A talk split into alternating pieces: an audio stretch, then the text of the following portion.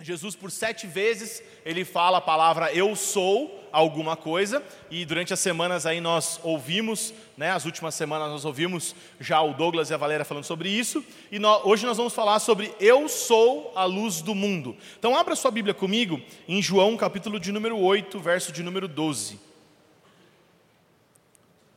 João capítulo de número 8, verso de número 12.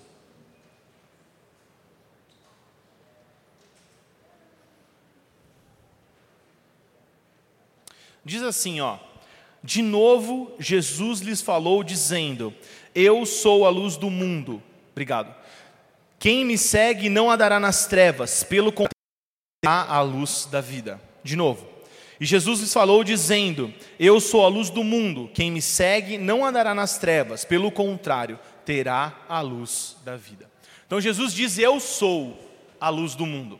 É muito legal que os evangelhos, né, não sei se você já reparou, mas tem quatro evangelhos. Os três primeiros, Mateus, Marcos e Lucas, eles têm o mesmo estilo de narrativa. Eles contam a história mais ou menos do mesmo jeito. Eles fazem um relato, claro, cada um com a sua visão, com o seu olhar, mas um relato parecido daquilo que aconteceu. Agora, já o Evangelho de João, ele traz um outro tipo de relato. João, ele escolhe especificamente algumas histórias e ele conta essas histórias do jeito dele, porque ele queria um outro resultado. Ele queria falar para os gentios quem era Jesus, por que, que ele era Deus, e contar as histórias que, na opinião dele, ou que, óbvio, como é a palavra de Deus, fazem Jesus ser Deus para aquelas pessoas. Né? Dentro dessa perspectiva, desse evangelho diferente, João cita sete vezes Jesus dizendo a palavra eu sou. E nós vamos ver hoje a eu sou a luz do mundo. Então vamos lá. Por que, que eu sou a luz do mundo? Né? Por que, que Jesus disse eu sou a luz do mundo? Porque o mundo está em trevas. Quando o mundo foi criado, quando o mundo foi concebido, Deus disse: haja luz e houve luz. E aí a terra foi iluminada, aquilo que a gente conhece enxerga foi iluminado. Porém, com o advento do pecado, com a vinda do pecado, o homem se separa de Deus e o homem perde a luz. A palavra de Deus vai dizer que o mundo jaz no maligno, que agora há um príncipe deste século, e esse príncipe deste século cegou o entendimento das pessoas. Você pode chamar do jeito que você quiser, Satanás, capiroto, capeta, enfim. Esse cara cegou o entendimento. E hoje nós andamos nas trevas, até que um dia, para que nós voltássemos a ter luz, Jesus foi enviado à terra para romper com essa escuridão. E por isso ele diz: Eu sou a luz do mundo. Eu trago de volta a luz para o mundo. Eu revelo ao mundo aquilo que estava encoberto e escondido. E a palavra revelação, né, no, no, grego, que é usado na Bíblia, é como se, imagina, imagina esse púlpito aqui, se ele tivesse coberto por um pano, tá? Ah, e você não soubesse o que tem embaixo. Eu perguntaria para você o que, que tem aqui. E você olharia, e você poderia até falar, porque você está numa igreja, então você presume que aqui tem um púlpito. Mas você não saberia se é um púlpito de madeira, se é ferro e vidro, você não saberia se é com quatro pernas ou uma só, como está aqui. Você não saberia dizer. Agora, Jesus veio para revelar. Então, o que, que essa palavra revelação no grego? É tirar o pano, é mostrar o que está oculto, é trazer clareza a um assunto que está obscuro. Então é a mesma coisa que eu fizesse para vocês, aí vocês olhariam e falar: Ah, então é assim. Jesus veio para isso. Jesus veio para iluminar, Jesus veio para ser a luz do mundo, Jesus veio para revelar. Agora a pergunta é: o que, que Jesus veio revelar? Né? Por que, que Jesus veio revelar? Vamos fazer um, uma linha de raciocínio? Abre comigo aí em Mateus capítulo de número 4.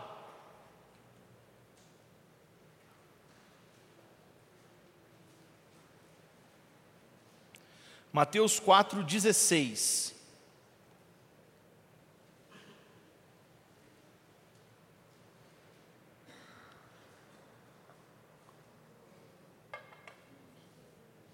Mateus 4,16, diz assim: ó, O povo que vivia em trevas viu grande luz, e aos que viviam na região da sombra da morte resplandeceu-lhes a luz.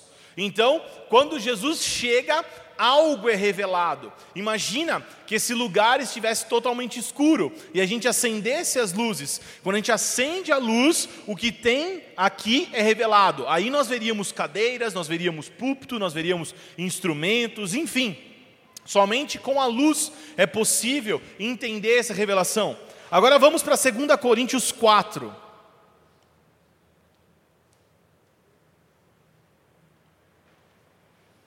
2 Coríntios 4, versos 3 e 4.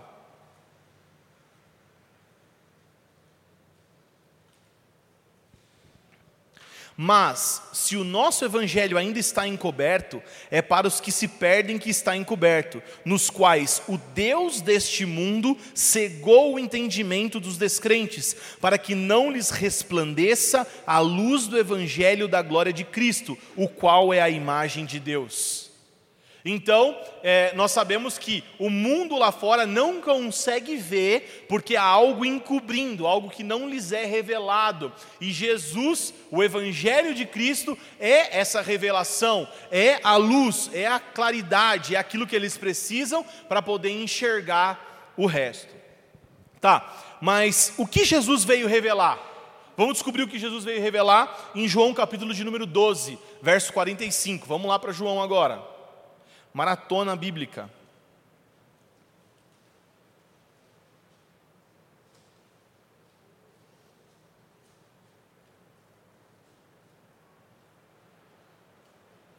Vamos ler do 44 em diante, tá? João 12, 44.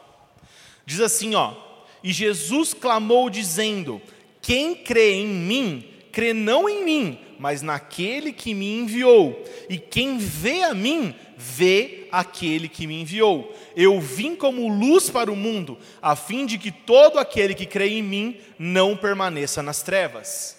Então, gente, o que, que Jesus veio revelar? Aquele que o enviou, o Pai.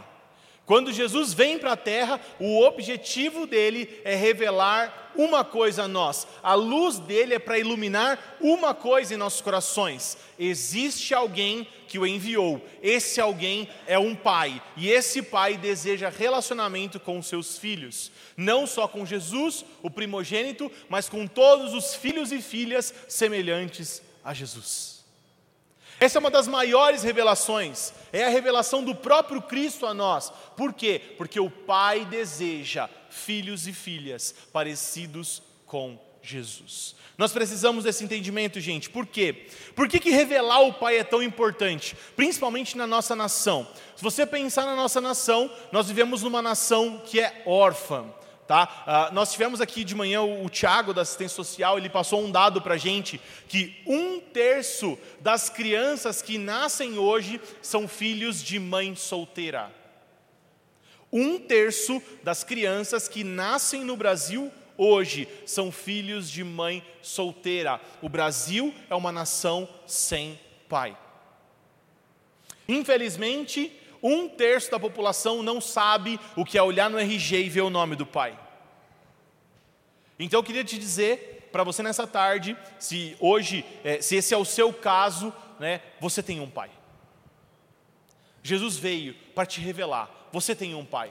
Pode ser que o pai aqui da terra falhou com você, mas você tem um alguém que olha por você, tem alguém que zela por você, tem alguém que te ama tanto que resolveu dar o seu único filho para te fazer filho dele também para que você pudesse olhar para ele e chamar ele de papai. Amém? Gente, vamos ler Mateus capítulo de número 5, verso de número 14.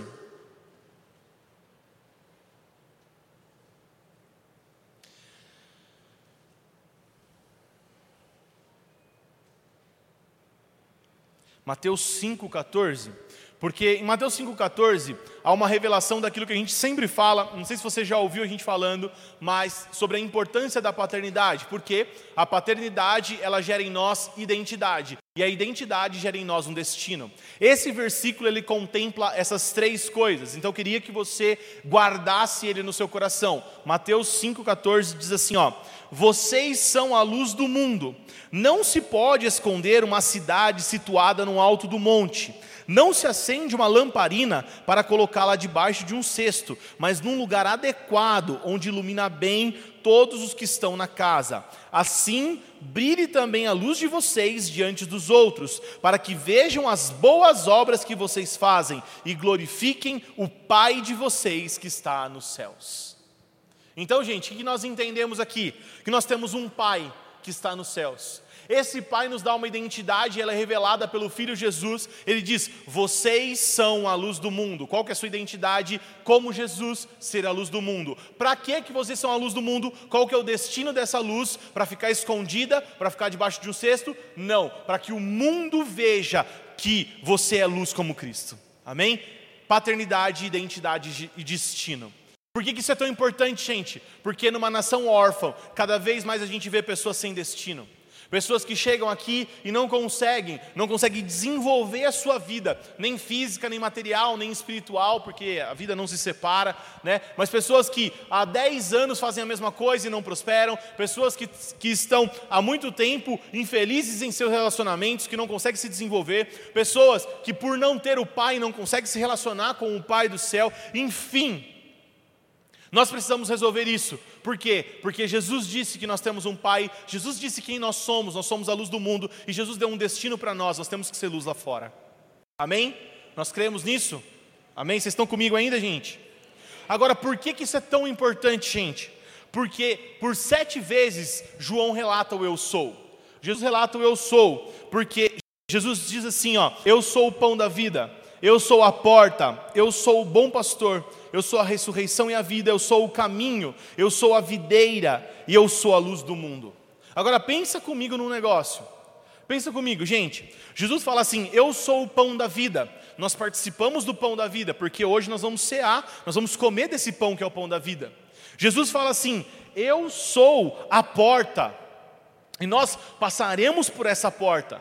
Nós cremos nessa porta, nós somos participantes disso. Jesus diz assim: ó, eu sou o bom pastor, nós somos suas ovelhas, nós fazemos parte disso. Jesus diz assim: eu sou a ressurreição e a vida, e nós vamos ressuscitar com Ele, nós fazemos parte disso. Jesus diz assim: eu sou o caminho, e nós estamos no caminho. Nós somos conhecidos como os do caminho. Não sei se você já ouviu essa expressão, mas quando falavam dos discípulos de Jesus, falavam os do caminho. Nós somos os do caminho. Jesus diz: Eu sou a videira e vocês são os ramos, vocês estão conectados comigo, vocês fazem parte disso. Mas Jesus disse assim: Eu sou a luz do mundo, e disse: Vocês são a luz do mundo.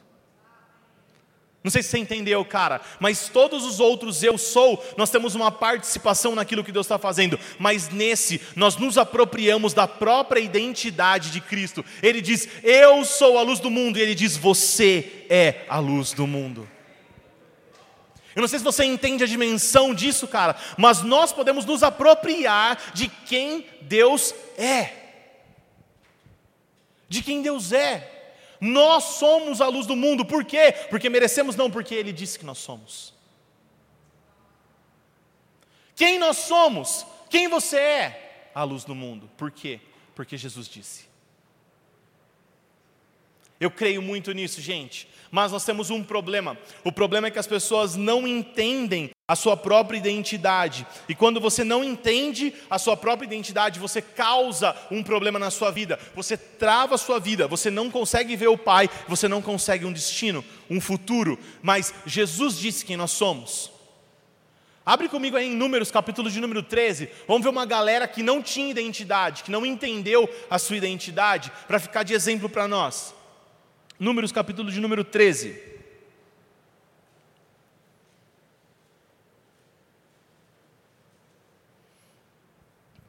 Eu vou ler o comecinho, depois a gente vai pular alguns versículos, eu vou orientando vocês.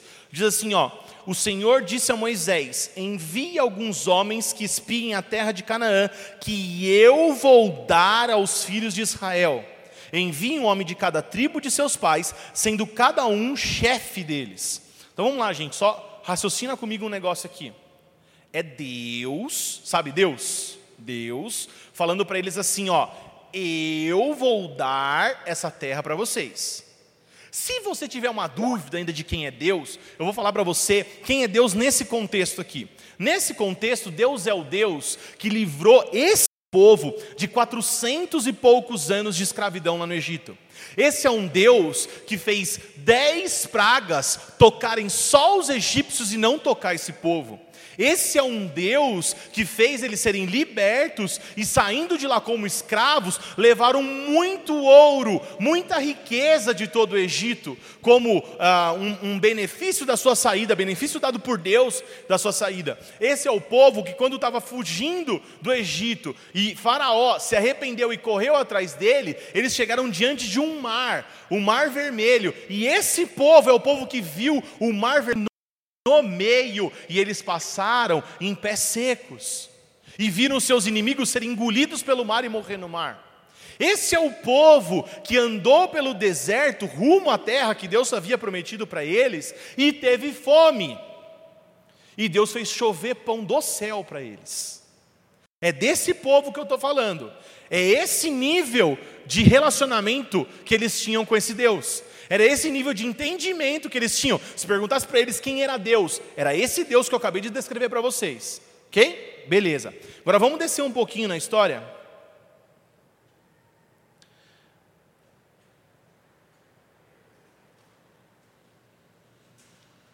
Versículo 27, olha aí.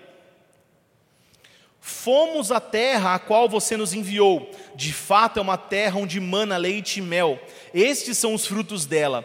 Mas o povo que habita nessa terra é poderoso, e as cidades são muito grandes e fortificadas. Também vimos ali os filhos de Anak, que são os gigantes. Os amalequitas habitam na terra do Negueb, os heteus, os jebuseus, os amorreus habitam nas montanhas. Os cananeus habitam perto do mar e na beira do Jordão. Verso de número 33. Também vimos ali gigantes, os filhos de Anak, são descendentes de gigantes, e éramos aos nossos próprios olhos como gafanhotos, e assim também éramos aos olhos deles. Consegue entender um povo que não tem identidade? Um povo que foi fisicamente liberto do cativeiro, mas que mentalmente continuava preso no cativeiro? Um povo que viu Deus fazer tudo isso que eu descrevi para vocês e muito mais, porque eu contei só um pedacinho da história, vocês sabem a história.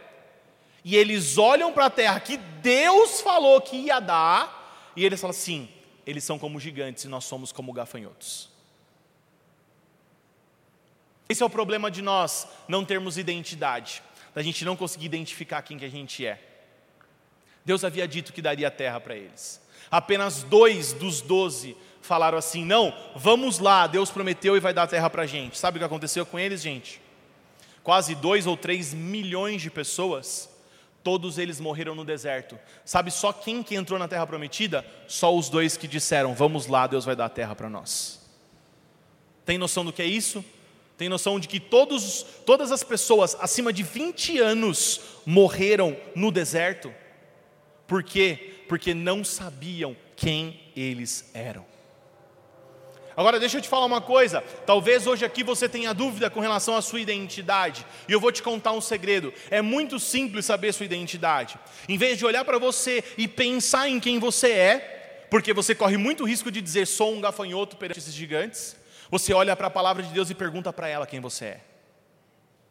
Se você abrir sua Bíblia em Gênesis 1, 26, ela vai dizer assim: façamos o homem a nossa imagem, conforme a nossa semelhança. Sabe o que você é? Imagem e semelhança do Senhor.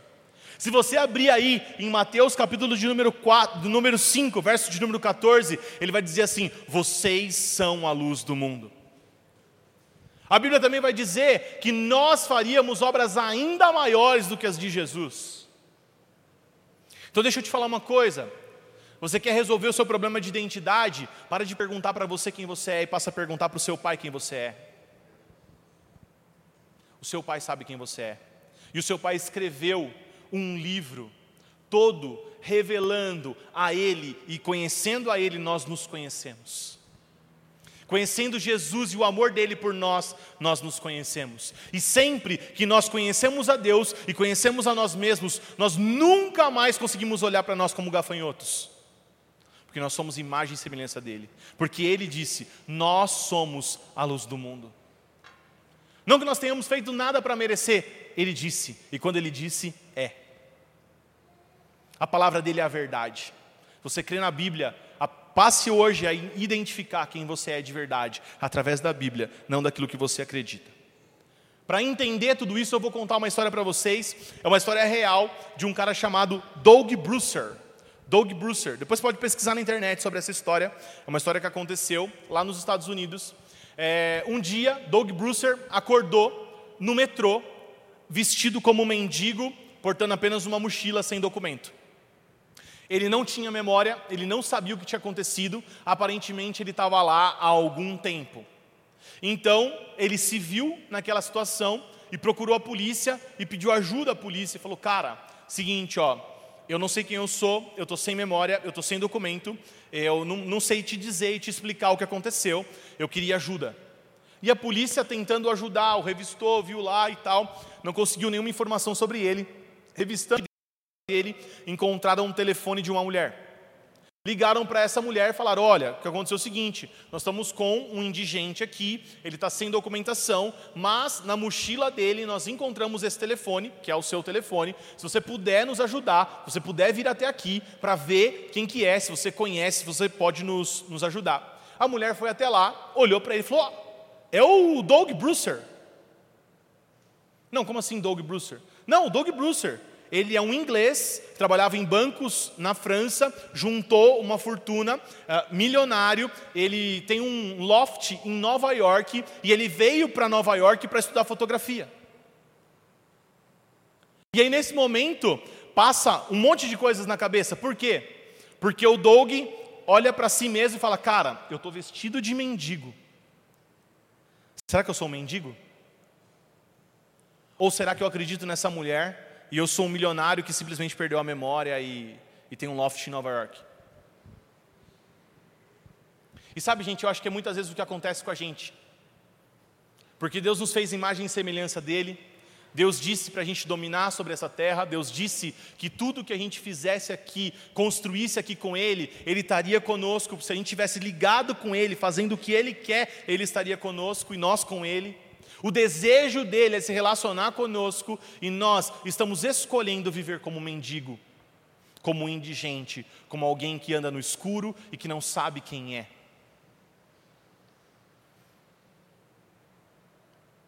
Nós precisamos parar para pensar no que está acontecendo com a gente. Por quê? Porque parece que a gente está com amnésia da nossa identidade. Parece que a gente está falando aqui dia após dia: olha, você é filho de Deus, olha, você é a luz do mundo, olha, Jesus morreu pelos seus pecados, e você resolve viver como alguém que é um indigente, um mendigo espiritual, vivendo de favores de um e dos outros, dormindo e acordando em metrô da vida. Enquanto o seu pai preparou para você o loft em Nova York espiritual. Espiritual, amém? Pode ser físico também, não tem problema, não é pecado não. Mas vocês me entenderam. Então, gente, para nos ajudar hoje aqui, eu quero responder uma pergunta: O que é ser a luz do mundo? Se nós lemos João capítulo de número 8, Jesus diz: Eu sou a luz do mundo. Mas no capítulo de número 9, abre aí João 9. Ele vai mostrar o que é ser luz do mundo. E eu quero trazer rapidamente quatro lições sobre ser a luz do mundo.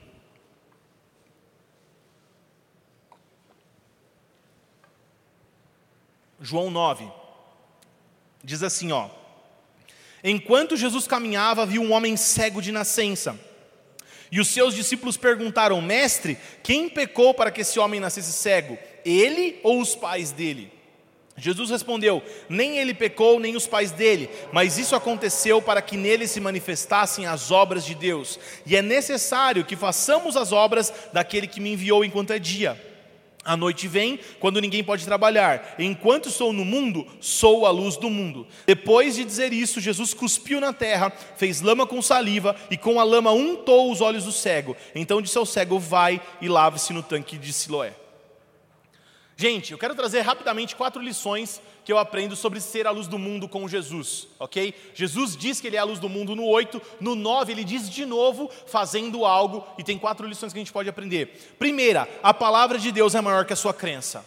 Primeiro, a palavra de Deus é maior que a sua crença. Por quê? Os discípulos chegam para Jesus e perguntam assim: Mestre, quem pecou? Ele ou os pais dele? Tipo assim, eles já tinham definido na cabeça deles o que aconteceu. Né? Tipo assim, foi letra alternativa A ou B? Né? Porque na crença humana era o que eles tinham capacidade de dizer, ou de responder, ou de falar. Mas Jesus vem e fala assim, cara, isso vai muito além da capacidade humana, porque o que eu falo é muito maior do que aquilo que vocês entendem. A palavra de Deus é muito maior que o nosso conhecimento, que a nossa crença, que aquilo que ensinaram para nós. A palavra de Deus é a verdade. Então, quando Jesus diz que não é aquilo que você pensa, é porque realmente não é. Os apóstolos pensavam de uma maneira, mas Jesus estava um nível acima. Nós precisamos acessar essas verdades, não aquilo que a gente acredita naturalmente. Amém? Segunda lição: uh, trabalhar para Deus é ser luz. Jesus diz aqui: é a hora da gente fazer a obra de Deus. É hora da gente trabalhar para Deus, servir a Deus. Gente, nós precisamos trabalhar para Deus assim como Jesus fez. Se ele diz eu sou a luz do mundo e serviu aos irmãos, nós somos luz do mundo porque ele disse que nós somos, temos que servir aos nossos irmãos. Terceira coisa, Deus não está preso aos métodos tradicionais, aos métodos já conhecidos. Muitas vezes Deus vai fazer algo inesperado, diferente daquilo que você imaginava. Ou alguém acreditava que Jesus iria é, cuspir e passar lama para curar alguém. Já pensou nisso? Às vezes nós estamos presos aos métodos que a gente já conhece. Né? A gente sabe fazer igreja. A gente começa aqui, a gente faz uma oração, a gente toca duas ou três músicas legais, a gente faz uma oração, e aí a gente traz uma palavra, a gente fica todo mundo animadinho e todo mundo vai embora feliz para casa. A gente sabe como é que faz. A pergunta é: será que Deus está se movendo do jeito que você pensa? Será que Deus ainda se move como você acreditava? Por que, que eu estou falando isso? Porque não é normal você curar alguém cuspindo e fazendo lama. Jesus não usa os métodos tradicionais. Talvez aquilo que a gente aprendeu até hoje nos trouxe até aqui, mas não é o que vai nos levar adiante. Você me entende? Quando Moisés estava diante do povo, o povo queria água. Deus falou assim: ó, fere a rocha, dá uma paulada aqui na rocha e vai sair água. E a água saiu.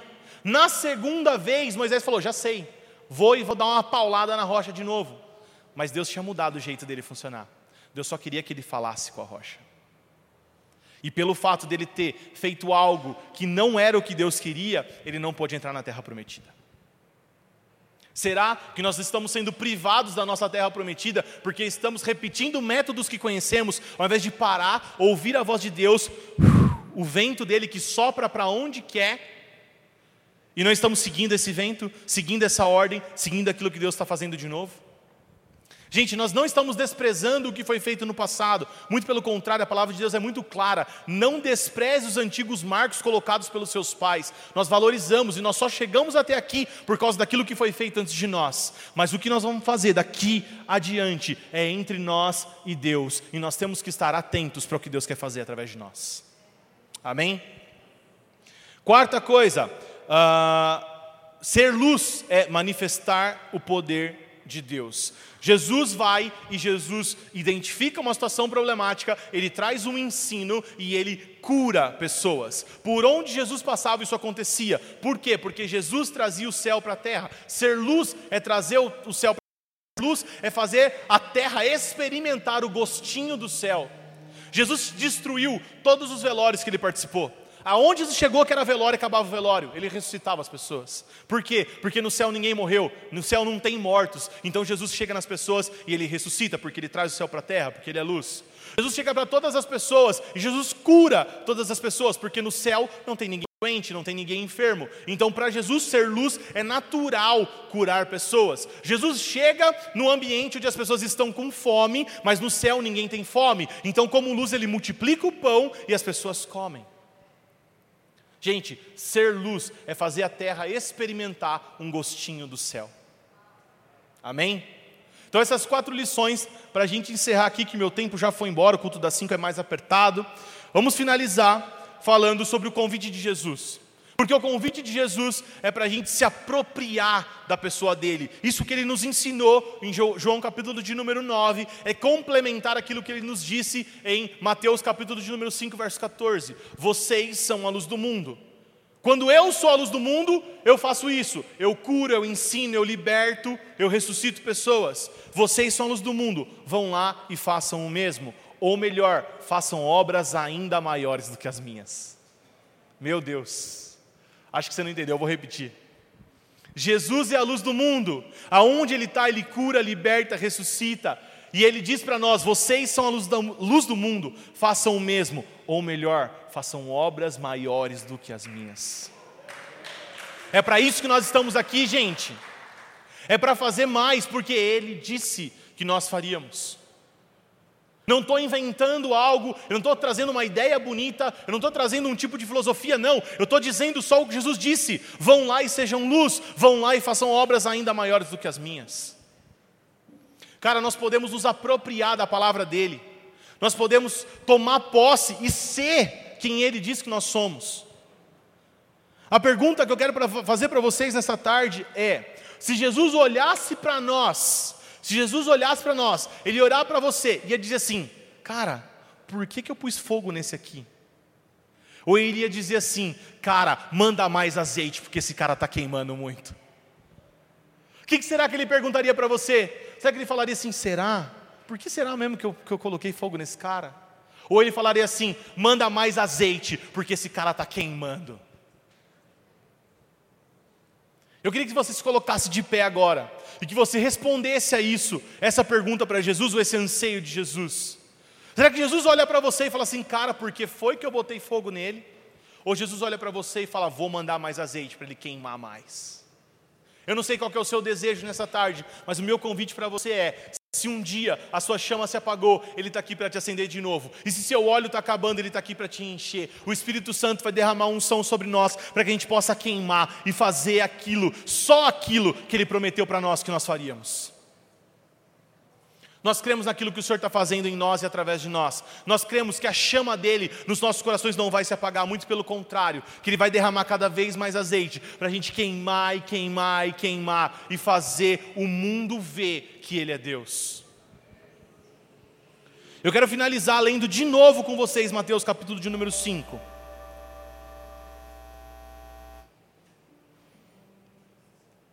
No verso 14, diz assim: vocês são alunos do mundo. Não se pode esconder uma cidade situada no alto de um monte, nem se acende uma lamparina para colocar debaixo de um cesto, mas num lugar adequado, onde ilumina bem todos que estão na casa. Assim, brilhe também a luz de vocês diante dos outros, para que vejam as boas obras que vocês fazem e glorifiquem o Pai de vocês que está nos céus. Cara, Domingo após domingo nós estamos reunidos aqui. E eu tenho certeza que aqui a chama fica acesa, que o fogo pega. Mas nós estamos exatamente falando do que o versículo fala que não é para a gente fazer. Nós estamos cobertos. Nós estamos escondendo o fogo dentro de nós. O convite para você nessa tarde é: vamos remover essa estrutura. Jesus nos convida a queimar não só no domingo, Jesus nos convida a queimar na segunda, na terça, na quarta, na quinta.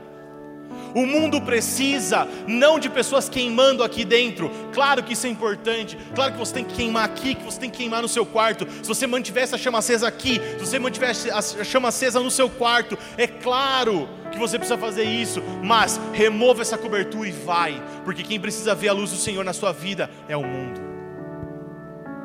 E eu creio que o mundo vai ver a chama de todo aquele que quiser, que assumir que bater no peito e falar: Jesus, o Senhor disse que eu sou a luz do mundo, agora é com o Senhor. Eis-me aqui.